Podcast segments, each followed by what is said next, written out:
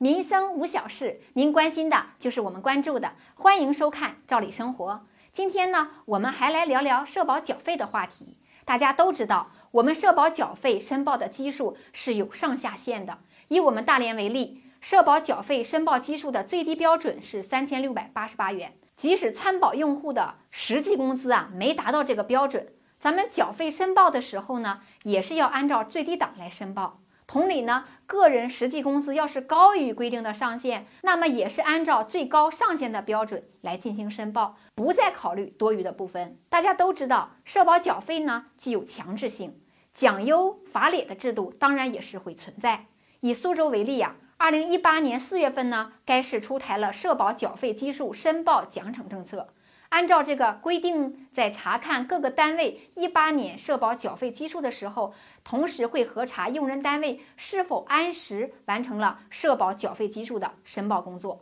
如果没有按规定进行申报，就会在用人单位上一年度社保缴费基数的基础上再上浮百分之十。那么这就意味着，不仅是单位，个人也将多承担一部分社保费用。这样呢，参保用户多少还会承受一些经济压力。你举个例子来说，A 女士，假设她二零一七年社保的缴费基数是每月三千元，那到了一八年四月份呢，需要核定本年度的社保缴费基数，因为她的单位主管没有完成社保缴费基数申报，那么本年度的社保缴费基数就会自动上浮百分之十，也就是按照三千元的百分之一百一来缴费。对于 A 女士来说呢，原来是三千元每月的缴费基数，那上浮百分之十就变成了三千三百元的缴费基数。那和原来相比，一年呢就多出了三千六百元的缴费基数。那么具体到个人承担部分呢，就是需要个人每年